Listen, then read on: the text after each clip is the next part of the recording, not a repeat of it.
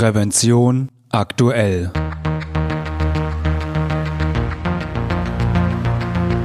Ihr Podcast für Sicherheit und Gesundheit bei der Arbeit.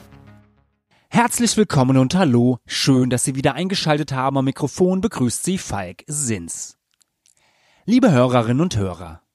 Viele Unternehmen konnten in der Vergangenheit schon Erfolge bei der Senkung der Unfallzahlen verbuchen, sind jetzt aber in einer Phase der Stagnation. Man stellt fest, dass bestimmte Methoden sich im Lauf der Zeit abnutzen oder sogar einfach nur abgewickelt werden. So wird der Wandel häufig nicht geschafft und der gewünschte Erfolg tritt nicht ein.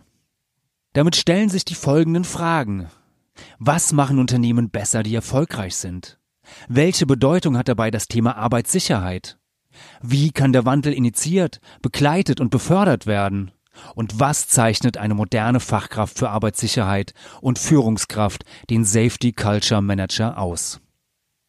Die Antworten auf diese Frage lieferte der Experte für Führungskommunikation und Safety Culture Coach Stefan Bartel in seinem Online-Vortrag Kulturwandel mit Arbeitssicherheit zu Spitzenleistungen, den er am 6. April 2022 im Rahmen der Prävention aktuell Vortragsreihe Expertentipps hielt und den Sie in der heutigen Folge dieses Podcasts hören können. Doch bevor wir loslegen, erlauben Sie mir einen kleinen Hinweis in eigener Sache. Wussten Sie, dass es Prävention aktuell auch als gedrucktes und elektronisches Magazin gibt? In der nächsten Ausgabe, die ab dem 20. Juni online sein wird, erfahren Sie unter anderem, wie das Logistikunternehmen DB Schenker Exoskeletter einsetzt, um die Arbeit rückenschonender zu gestalten, ob das Arbeitsschutzkontrollgesetz wirklich Verbesserung gebracht hat oder warum Verhandlungsgeschick ein wichtiger Softskill im Berufsalltag ist. Weitere Informationen finden Sie auf unserer Webseite www.prävention-aktuell.de. Und nun viel Spaß mit Stefan Bartel und seinem Vortrag Kulturwandel mit Arbeitssicherheit zu Spitzenleistungen. Ja, ich möchte die Zeit intensiv nutzen und sofort und sofort einsteigen. Nur zwei, drei Sätze zu mir im Vorfeld, dass ihr wisst, mit wem ihr es zu tun habt. Ich habe mal vor vielen Jahren Maschinenbau studiert und dann auch als Ingenieur gearbeitet und äh, dann aber erkannt, dass ich andere Talente und andere Stärken habe und habe meinen Beruf gewechselt und seit über 30 Jahren ganz ehrlich, den besten Beruf der Welt, für mich zumindest den besten, weil ich kann jeden Tag etwas tun, ich darf jeden Tag etwas tun, wo ich meine Talente einbringen kann. Und so macht Arbeit einfach Spaß. Könnt ihr euch vorstellen, ich freue mich auf Montag. Ich bin so ein Typ, der sich auf Montag freut. Manche denken, der ist nicht ganz dicht, nur mein Leben, meine, meine, meine Woche hat sieben Tage. Ich freue mich auch auf Freitag natürlich. Ja, ähm, damals als Ingenieur. Übrigens, euch wünsche ich das auch, dass ihr auch einen Beruf habt, wo ihr sagt, hey, ist das klasse, ich habe die den, die Aufgabe gefunden für mich, die für mich die richtige ist. Ich kann meine Talente einbringen und dann hast du richtig Bock auf Arbeit. Ja, damals als Ingenieur hatte ich ersten Kontakt zur Arbeitssicherheit gehabt. Jetzt sage ich euch ganz ehrlich, das war ein ungeliebtes, hässliches Thema, ein Thema, da hat keiner Bock drauf gehabt. Das war so ein lästiges Zusatzthema. Und dann musste man noch die Unterweisungen machen. Hey, das war überhaupt nicht sexy. Man wollte Motoren entwickeln, verbrauchsarm, leistungsstarken Abgasarm wollte man die machen. Dann kam noch jemand über Arbeitssicherheit. So, vielen Führungskräften geht's heute auch noch so. Deshalb kann ich die persönlich extrem gut verstehen, kann die total gut verstehen. Oft ist das Thema Sicherheit eher ein technisches Thema. Ja, und also nach dem Motto Arbeitsunfall, Schutzgitter, nächster Unfall, nächster Schutzgitter. Die Leute sagen, hey, was soll das? Ich kann nicht mehr arbeiten und bauen es wieder zurück. Und so macht es niemandem Spaß. Das kostet Geld und behindert bei der, bei der bei der Arbeit. Und wenn dann doch mal Unfall passiert, dann war der Mitarbeiter schuld. So, der, der, der Damische, wie man auf Bayerisch sagt, der hätte aufpassen können. So, und verbunden mit einer, naja, so latenten Unsicherheit. Man weiß auch nicht so genau, was dann mal Unfall passieren könnte, wird es verdrängt so in die letzte Ecke des täglichen Tuns. Ich glaube, jetzt wird die Herausforderung klar, die sowohl eine Fachkraft für Arbeitszeit als auch eine Führungskraft hat, ja, um im Unternehmen diesen Geist, diesen Kulturwandel einzuleiten. Und deshalb heißt unser Thema ja auch Kulturwandel mit Arbeitssicherheit zu Spitzenleistungen. Ich möchte euch in der Stunde jetzt zeigen, was da dahinter steckt. Ich bin tief überzeugt.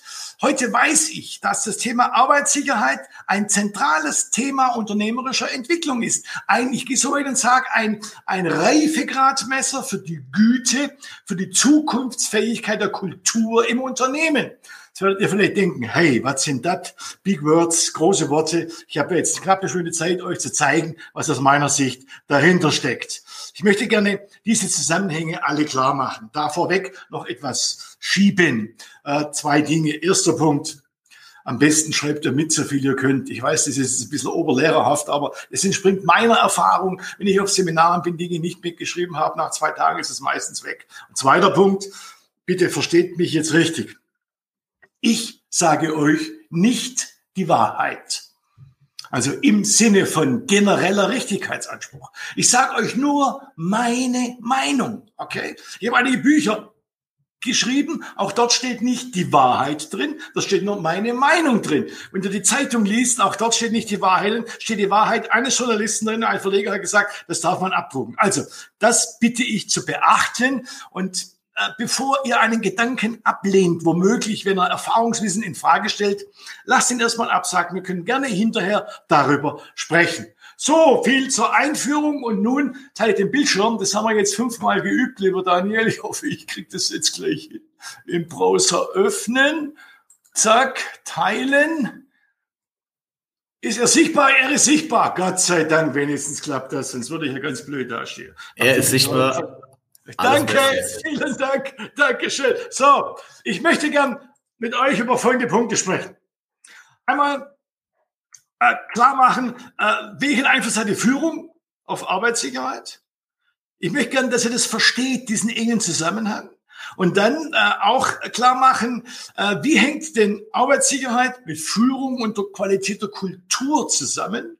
Wenn wir das verstanden haben, schauen wir uns an, was ist bei einem Kulturwandel zu beachten? Also was sind die Eckpfeiler des Erfolges eines Wandels? Habe in den letzten 30 Jahren bei der Begleitung von Hunderten von Unternehmen festgestellt, es gibt äh, Kulturwandelprozesse, die funktionieren und welche, die stecken bleiben. Und das sind aus meiner Sicht vier wichtige Kriterien, die man beachten muss. Und am Schluss möchte ich euch noch, euch noch, euch noch gerne zeigen, ähm, äh, was sind die Wirkungsbereiche des Safety Culture Managers? Wer ist ein Safety Culture Manager? Sind aus meiner Sicht eben diese Menschen, sowohl Fachkräfte für Arbeitssicherheit als auch Führungskräfte, die den Wandel aktiv begleiten.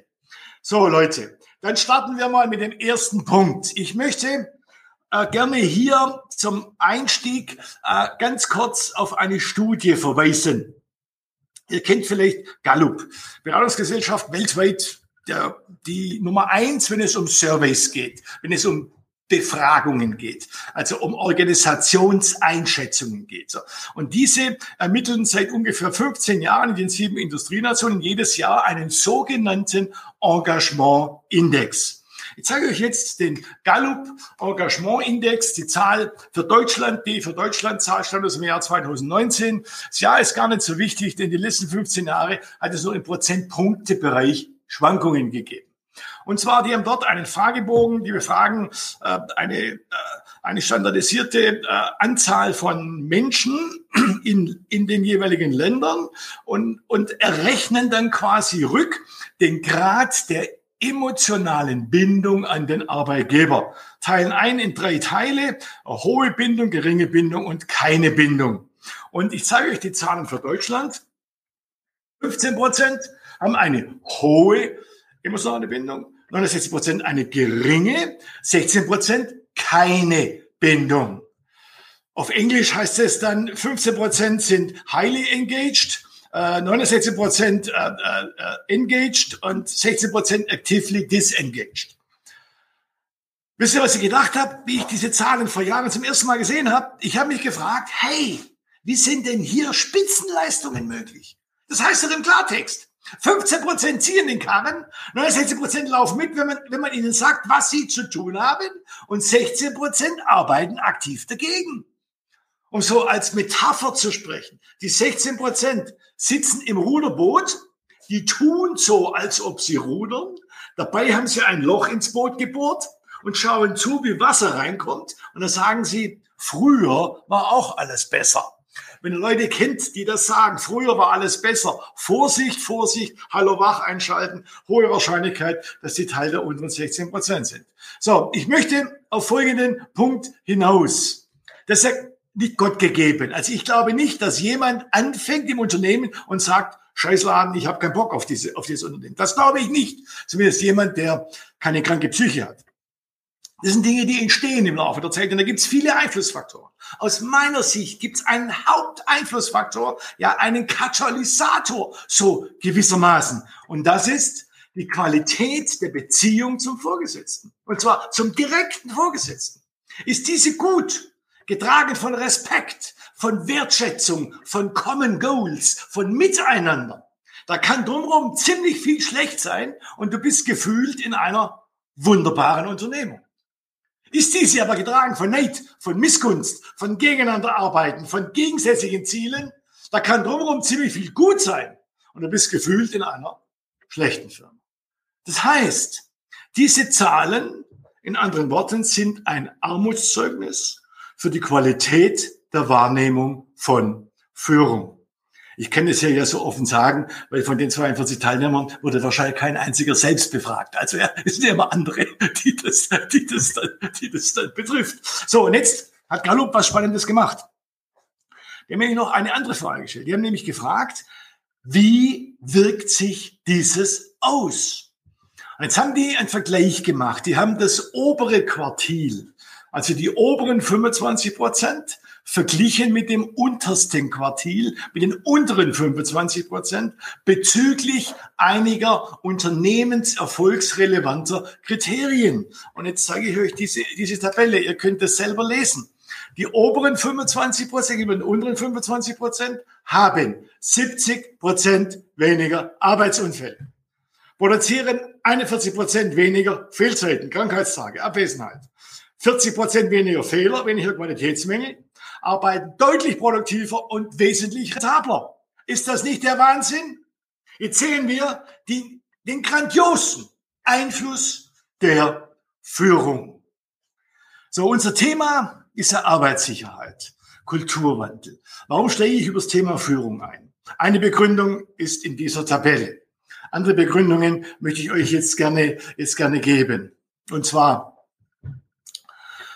wir wissen, 80 Prozent, 90 Prozent, eher 95 Prozent aller Arbeitsunfälle gehen auf menschliches Fehlverhalten zurück. Wenn wir das wissen, heißt es doch, dass wir doch die Frage stellen müssen, was sind die Einflussfaktoren auf das Verhalten der Menschen? Auch da gibt es bestimmt ganz, ganz, ganz viele. Aus meiner Sicht gibt es drei vorrangige Faktoren. Wenn ich euch die jetzt zeige, bitte prüft, ob ihr das für euch selbst auch nachvollziehen könnt, ob ihr diesen Gedanken folgen könnt. Das ist wichtig, dass wir dabei Konsens haben. Zunächst mal das Verhalten der Menschen ist stark beeinflusst durch die innere Einstellung. Das ist die Basis. Bei dir, bei mir, bei jedem. Und als Autofahrer wisst ihr, da gibt's so den Typ Korinthenkacker. Ja, da sieht ein Schild mit 70 wird 70,0. Da gibt's den Typ, ich nenne mal Besserverdiener, der sagt, naja, also 85 kann ich mir auch leisten. Das ist eine Frage der Grundeinstellung. Sind Regeln Regeln, die eingehalten werden? Oder sind Regeln ja Anregungen, sich Gedanken zu machen, wie eigene Regeln aussehen können? Eine Frage der inneren Einstellung ist es. Und ihr habt vollkommen recht, natürlich hast du darauf zunächst keinen Einfluss, denn die bringt jemand ja mit. Durch seine Sozialisierung, durch, durch seine Lebensentwicklung. Indirekt hat man schon Einfluss drauf, indem man bei der Einstellung im Verfahren, in der Auswahl auch diese Einstellung der Menschen zum Thema Sicherheit abprüft. Erster Punkt. Zweiter Punkt.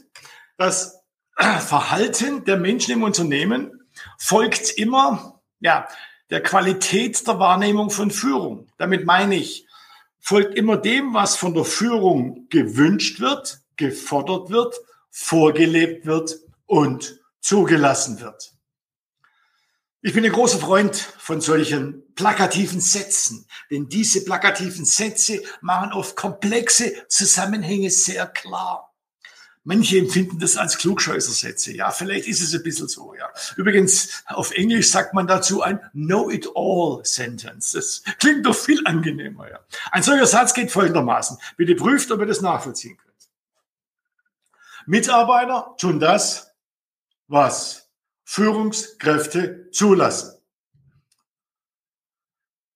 Also wenn ich sehe, jemand läuft auf dem Fahrweg durchs Fahrtor und geht nicht durchs Fußgängertor und ich tue nichts, was passiert? Dieses Verhalten wird manifestiert. Und der Satz geht noch weiter, leider. das, was Führungskräfte zulassen, wird zur Norm, zur Regel, zur Gewohnheit. Also sehen wir von hinten her betrachtet, wenn man zurückschaut, ist das, ist, ist das Verhalten der Mitarbeiter Folge der Qualität der Wahrnehmung von Führung.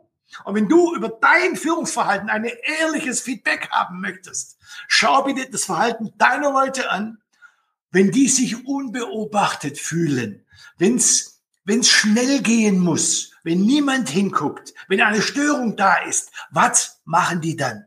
Sind die dann auf der Spur oder laufen die dann außerhalb der Spur? Das ist jeweils Erfolg oder Misserfolg deines Führungsverhaltens. Wenn ich das im Live-Seminar sage, gibt es immer zwei Kategorien von Teilnehmern. Die einen sagen, stimmt, die anderen sagen, hey, du spinnst. Dreimal dürfte raten, welche Kategorie sagt, stimmt, welche sagt, du spinnst. So, der dritte Punkt. Das Verhalten der Leute im Unternehmen folgt immer, also quasi der Kultur des Unternehmens. Was ist Kultur? Das sind ja die von der Mehrzahl der Keyplayer, der Influencer, ja, das, ihr seid ja ein bisschen Sinne Influencer im Unternehmen, also Einflussnehmende, gewünscht und als richtig, als gut angesehene Verhaltensweisen. Das ist Kultur. Und das prägt sehr stark das Individualverhalten. Ich gebe euch ein Beispiel, dass ihr euch das ein bisschen besser vorstellen könnt. Vor vielen, vielen Jahren, Anfang der 90er Jahre, war ich noch Raucher. Ja, man glaubt es kaum. Damals war es auch noch üblich, im Unternehmen zu rauchen. Generell und überall. Das war einfach üblich, man hat gar nicht gefragt. Überall hat man, hat man geraucht. Ich habe einmal von das Erlebnis gehabt, in einer neuen Fabrik, komplett neu gebaut, eine Papierfabrik war das, mit Parkettfuß, geflifferer und versiegelter Parkettfußboden. Picobello sauber, einen Rundgang gemacht, keine Aschenbecher. Ich habe geraucht. Was war mein großes Problem? Was glaubt ihr? Na klar, wohin mit der blöden Asche? Ja. Was habe ich gemacht? Ich habe die aufgefangen, die Asche.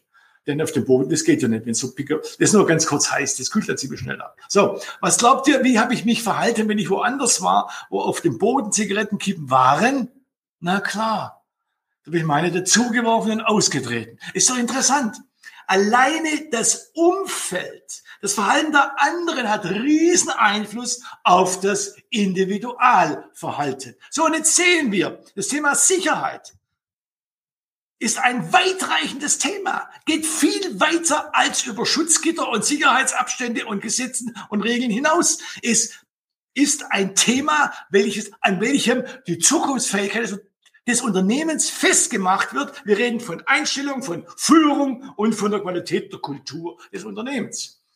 Und diese Unternehmenskultur, die führt zu Produktivität, die führt zu Arbeitssicherheit und die führt zu Qualität.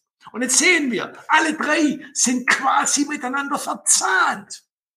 Und deshalb gilt der wunderbare Satz, dort, wo die Kultur stimmt, stimmen Produktivität, Arbeitssicherheit und Qualität.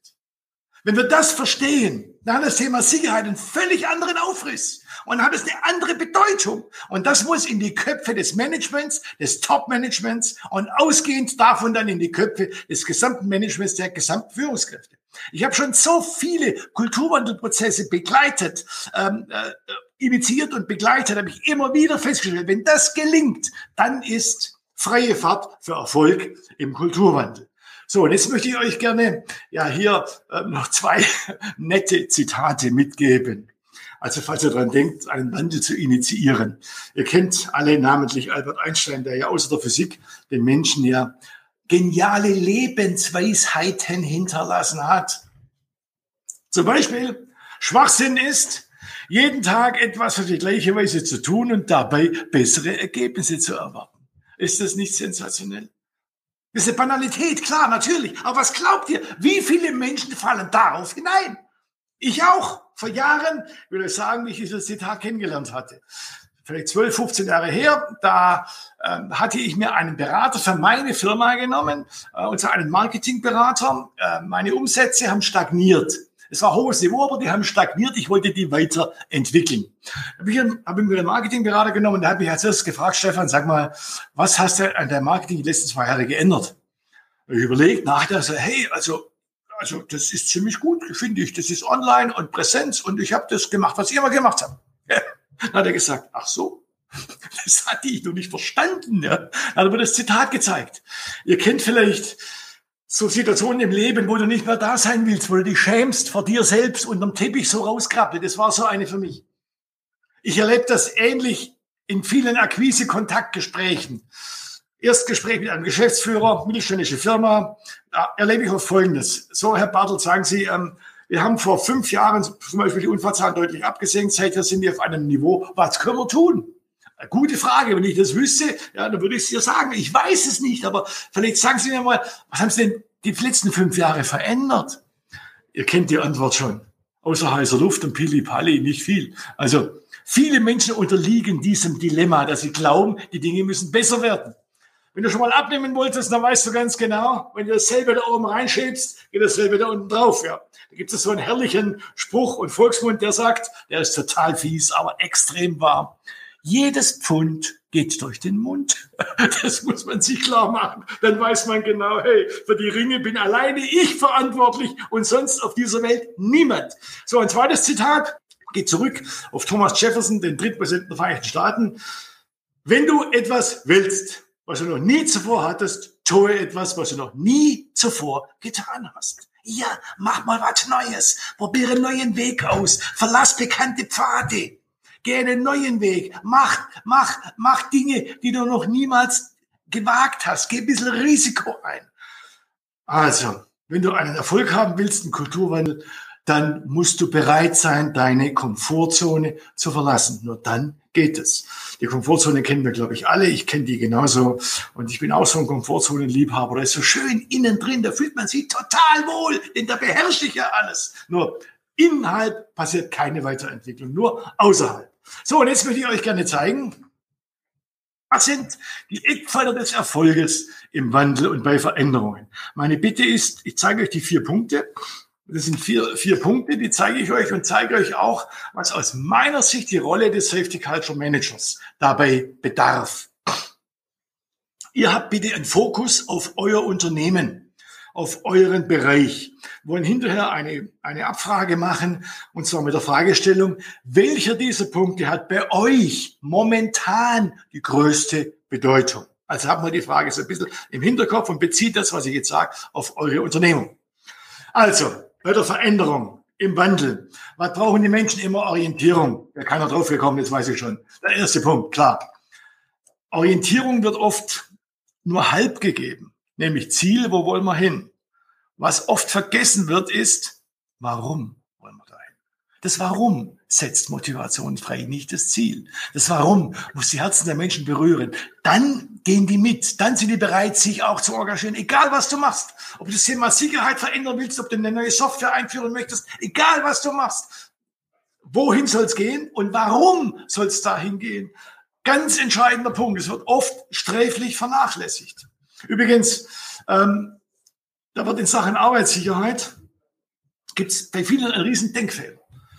Viele sagen mir ganz stolz, hey, Herr Bartel, ha, unser Ziel ist null Unfälle, ist das nicht geil? Nein, Leute, darauf wäre ich nun wirklich nicht gekommen. Das ist nicht so ein kreatives Ziel. Wird ja keiner sagen, ich habe fünf Unfälle als Ziel, oder? Übrigens, was die Managementlehre sagt, Ziele setzen Motivation frei. Stimmt bei dem Ziel null Unfälle nicht. Das musst du wissen. Vergiss das niemals. Warum nicht? Dieses Ziel kann kein Mitarbeiter erreichen, er kann es allerhöchstens zerstören. Und das setzt bei niemand Motivation frei. Nach dem Motto, wenn ich nicht arbeite, erreiche ich das Ziel. Wenn ich gar nicht komme, habe ich auch, auch, das, auch das Ziel erreicht. Wenn ich mich nur langsam bewege, erreiche ich auch das. Hey, das ist doch Schwachsinn, oder? Und deshalb ist es wichtig, kommen wir gleich darauf, Ziele im Präventionsbereich zu definieren. Ich komme gleich dazu. Orientierung geben uns auch Vorbilder im Management, Verhaltens von Experten. Wie verhalten die sich? Ist Sicherheit wirklich ein wichtiges Thema? Oder wird nur Wasser gepredigt und Wein getrunken? Also, was wird nachgefragt? Was tut das Management? Wie verhält sich Management in Sachen Sicherheit? Heißt es, wenn wir Zeit haben, geht Sicherheit vor? Oder bei uns geht Sicherheit immer vor? Ist ein riesen Unterschied. Wenn ich dann noch Feedback habe und weiß, wo ich stehe, habe ich perfekte Orientierung. Jetzt Rolle des Safety Culture Managers. Sorgt dafür bitte, dass ihr Ziele definiert im Präventionsbereich, in der Vorbeugung und nicht in den Unfallzahlen. Ich gebe euch ein Beispiel. das war für mich auch ein Lerneffekt in den letzten ja, 15 Jahren. Noch vor 10 Jahren fand ich das gut, wenn eine Firma am Firmeneingang so ein Schild gehabt hat. Dieses Unternehmen ist seit 195 Tagen unfallfrei. Kennt ihr vielleicht? Sieht man, sieht man, sieht man manchmal. Empfehle ich heute nicht mehr. Warum nicht mehr? Dieses fokussiert auf gestern. Das war ja bis gestern. Und was glaubt ihr, ist mit dem Mitarbeiter, angenommen, da stehen mal 785 Tage, der dann einen Unfall hat der zerstört 785 Tage. Setzt das Motivation frei? Ich will euch sagen, wozu das führt. Das führt dazu, dass Unfälle, leichtere Unfälle nicht mehr gemeldet werden. Dass das vertuscht wird, weil niemand möchte der Zerstörer dessen sein. Ich finde solche, solche Schilder schon interessant, denn sie machen ja Gedanken. Sie zeigen ja hier, denk an Arbeitssicherheit, nur schreibt was anderes drauf. Schreibt was Positives drauf. Schreibt Dinge drauf, die die Menschen beeinflussen können. Schreibt Dinge drauf. Wir haben dieses Jahr schon 87 Safety Talks geführt oder wir haben schon 195.000 Euro in Verbesserung von Arbeitssicherheitsvorschlägen ausgegeben oder weiß ich was, was Positives, wo die Leute beeinflussen können.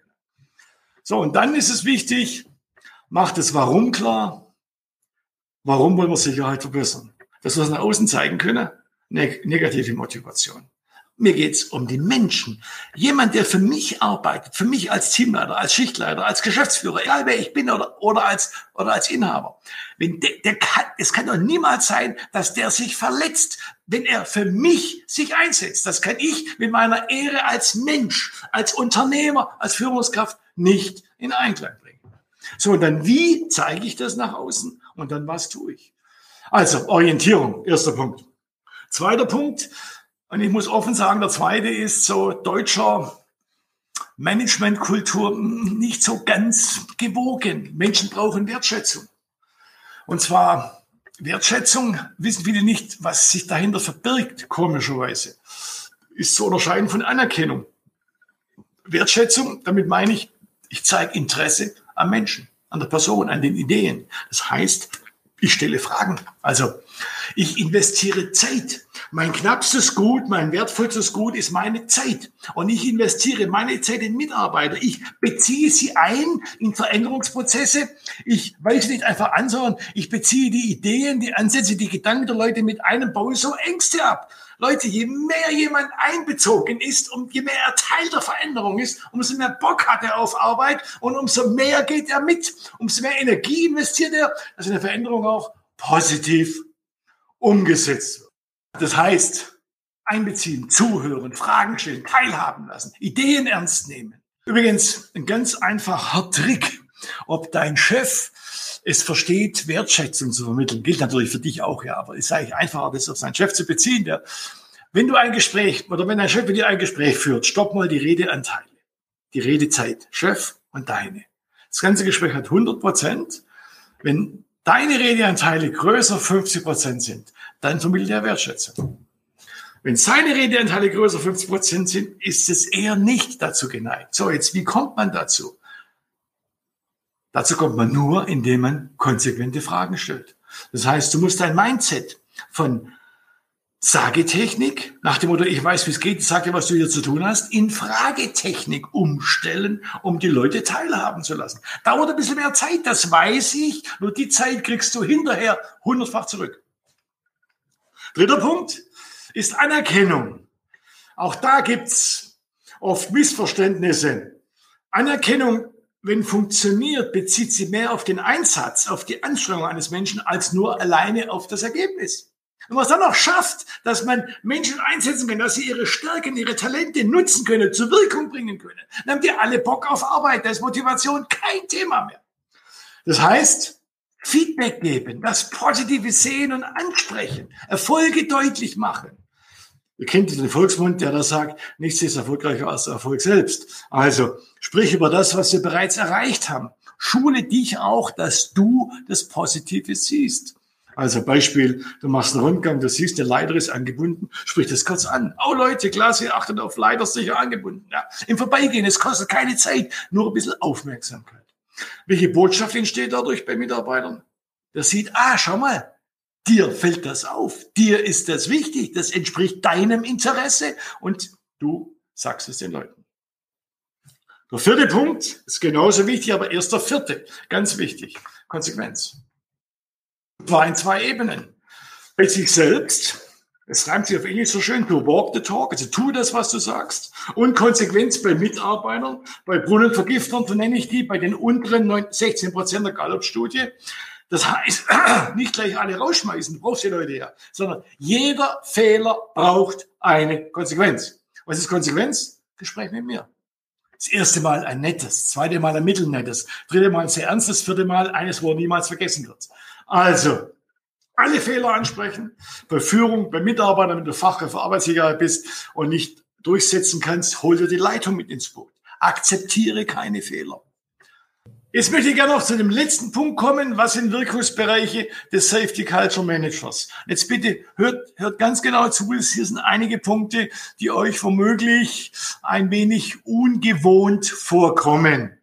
Ähm, zunächst mal, solche Personen bilde ich in meiner Akademie in Augsburg aus. Dort bilde ich Safety Culture Manager aus. Jetzt, was zeichnet die aus? Das sind fünf wichtige Aspekte. Erster Punkt. Die müssen Kommunikation verstehen. Ja, das klingt jetzt ein bisschen banal. Nur Leute, viele Menschen verstehen Kommunikation nicht. Ich habe da ein wunderschönes Zitat. Äh, das geht auf Theodor Fontane zurück, der sagt, der Standpunkt macht es nicht. Die Art macht es, wie man ihn vertritt. Gerade in Sachen Arbeitssicherheit. Hey, die Themen, die locken niemand hinterm, hinterm Ofen hervor. Wenn du die Menschen gewinnen willst, mitzugehen, dann musst du selbst überzeugt, begeistert, mit Leidenschaft, mit Identifikation, mit Power, mit Energie auftreten. Und da gibt's einen wunderschönen Satz. Es geht nicht um das, was du sagst, es geht um Wirkung. Welche Wirkung erzeugst du? Übrigens auch in unserem Online-Live-Seminar jetzt. Was ich zu euch sage, lieber Daniel, ist eigentlich scheißegal. Das interessiert niemand. Das Einzige, was interessiert ist, welche Wirkung erziele ich durch das, was ich zu euch sage, bei euch. Wenn die Wirkung in meinem Sinne günstig ist, habe ich alles richtig gemacht. Wenn nicht, habe ich alles falsch gemacht. Und das gilt für euch auch. Wenn du einen Auftritt hast als Fachkraft, als Führungskraft, im Gespräch, in, in einer Unterweisung, überleg dir, welche Wirkung du erzielen willst. Gib Gas, gib Vollgas. Und es gibt eine wunderbare, äh, einen wunderbaren Zusammenhang, den ich allen gerne sage, die sagen, ja, Rhetorik liegt mir nicht. Oh, ich kann das nicht so wie Sie, Herr Bartel. Das höre ich so oft. Sage ich, ist gar kein Problem. Denn es gilt der Grundsatz, Leidenschaft schlägt immer Rhetorik. Also, das muss ich verstehen. Erster Punkt. Dann muss ich verstehen, den zweiten Punkt. Wie funktioniert Einflussnahme? Jetzt bitte alle Führungskräfte, hört ganz, ganz deutlich zu. Viele Führungskräfte betrachten es als ihre Aufgabe, ich muss meine Mitarbeiter motivieren. Was ist das für ein Schwachsinn? Wenn du glaubst, du musst deine Leute motivieren, damit demotivierst du sie allein durch diese innere Haltung. Und weißt du was, du kannst niemanden motivieren. Wo kommt Motivation immer her? Immer von innen. Du kannst sehr wohl jemanden demotivieren. Das geht sehr wohl. Bei Überzeugung gilt es genauso. Können andere mit einem Wort nicht überzeugen. Wir können andere nur einladen, sich selbst zu überzeugen. Dieses Prinzip muss ich verstehen. In der Gesprächsführung. Also wer glaubt, er kann überzeugen, der argumentiert. Auf jedes Argument gibt es ein Gegenargument. Eine Behauptung verschließt den Geist des Menschen. Eine Frage öffnet den Geist des Menschen. Haben Sie mal drüber nachgedacht, was dabei passieren könnte? Ist eine ganz andere Frage, wie, wie wenn ich sage, da könnte das und das passieren. Sagt er, nö. Also, du musst Experte in der Anwendung von Fragetechnik werden. Dann, ich muss den Umgang mit Vorgesetzten verstehen, besonders wenn ich Fachkraft für Arbeitssicherheit bin. Ganz elementar wichtiger Punkt. Ja, hier steht jetzt Führen von Vorgesetzten. Das ist sicher ein bisschen plakativ. Natürlich kann ich die nicht führen. Das ist ja absolut klar. Nur aber ich kann mich positionieren. Ich kann mich verkaufen. Ich gebe mal ein Beispiel, was ich vor einiger Zeit gehört habe. Sagt ein Waldleiter zu mir, Herr Bartel, dass Sie wissen, welche Typen wir wir, wir hier an Bord haben. Meine neue Fachkraft für Arbeitssicherheit, Klugscheißer hoch fünf, sagt mir, wir haben in der Anlage X das und das Problem. Wir müssen da dringend was machen. Sage ich zu ihm, oh, interessant, äh, was kann man denn machen aus Ihrer Sicht? Die Antwort war, wissen Sie, Herr Chef, ich berate nur, du bist verantwortlich. Wisst ihr was? Solche Menschen braucht die Welt heute nicht mehr. Den braucht keine Sau. Hey, mach deinem, mach deinem Chef keine Probleme. Der hat genügend Probleme. Löse deinem Chef Probleme. Das ist der, das ist der Punkt, erfolgreich sein als Fachkraft für Arbeitsleben. Du musst Probleme lösen. Geh niemals mit einem, mit einem Problem zu deinem Chef. Niemals. Immer mit Problem und Lösungsvorschlag. Und am besten machst zwei Lösungsvorschläge. Einen ziemlich teuren und den trägst du zuerst vor. Dass die negative Energie darauf eingeht und dann bringst den günstigeren. Das Relativitätsprinzip der Psyche bringst du so perfekt zur Anwendung und dann wirst du die Wahrscheinlichkeit, du den zweiten akzeptiert, weit erhöht haben. Ja, man muss Teamsteuerung verstehen, also wie ich mit Teams umgehe, wie ich muss Teams führen können, mit Teams Gefährdungsbeurteilungen zu arbeiten. Eine Unterweisung ist eine gelebte Gefährdungsanalyse. Geht weg von diesem Begriff, ich unterweise euch, das ist der Quark von vorgestern. Ich leite eure Gedanken, dass sie in die richtige Richtung gehen. Das heißt, ich stelle Fragen. Moderne Unterweisung ist Fragestellen, ist Gefährdungsermittlung. Und das Ganze einmal, einmal, einmal die Woche, zehn Minuten, viel effektiver wie einmal einen halben Tag im Jahr. Und er muss die Unternehmenskultur verstehen. Und da meine ich etwas Entscheidendes, Leute. Das beste Erkenntnisinstrument, was ich kenne, ist die bekannte Bradley-Kurve. Die verstehen, erklären können und anwenden können. Dann bist du auf der Erfolgsspur. Und ich fasse jetzt zum Schluss zusammen. Man hat mir gesagt, die wird eine 45 Minuten, die sind jetzt abgelaufen. So, wichtige Botschaften in der Zusammenfassung. Die gute Nachricht habe ich schon genannt vorher. Leidenschaft schlägt Rhetorik. Immer. Das heißt, wenn du leidenschaftlich bist, wenn du überzeugt bist, wenn du volle Energie gibst, hast du die besten Chancen, dass du auch andere mitnehmen kannst. Zweiter Punkt, sowohl fürs Unternehmen im Wandel als auch für dich persönlich gilt, finde deinen individuellen Weg. Bitte geht weg von, ich kopiere was, was eine erfolgreiche Firma macht. Das geht meistens schief, weil die haben bestimmte Voraussetzungen, die du in deiner Firma nicht hast. Also überleg dir, was macht die erfolgreich? Überleg dir, wie kannst du diese Erfolgsfaktoren auf dein Unternehmen übertragen? Und was musst du für Wege einschlagen, um dein Unternehmen erfolgreich zu machen? Also so als ein bisschen flapsig sagt man ja, du musst erst etwas kapieren, bevor du es kopieren kannst. Leider wird oft kopiert. So, und der dritte Punkt, ist ein wunderschönes Zitat von Mahatma Gandhi, der mal gesagt hat, wir selbst müssen die Veränderung sein, die wir in der Welt sehen wollen. So Leute, in der Kürze der Zeit war das das, was aus meiner Sicht das Wichtigste war für. Liebe Hörerinnen und Hörer, ich hoffe, diese Folge hat Ihnen gefallen und hilft Ihnen weiter in Ihrem Arbeitsalltag. Und vielleicht haben Sie auch Anregungen, über welche Themen wir in diesem Podcast einmal reden sollten. Wir freuen uns über Ihr Feedback. Falls Sie uns zum ersten Mal hören, natürlich können Sie uns abonnieren bei allen gängigen Podcast-Anbietern und natürlich würden wir uns über eine positive Bewertung freuen, wenn Ihnen diese Folge gefallen hat. Sie finden uns im Internet unter www.prävention-aktuell.de. Und ich hoffe natürlich, wir hören uns wieder. Eine gute und sichere Zeit bis dahin wünscht Ihnen Ihr Moderator Falk Sins.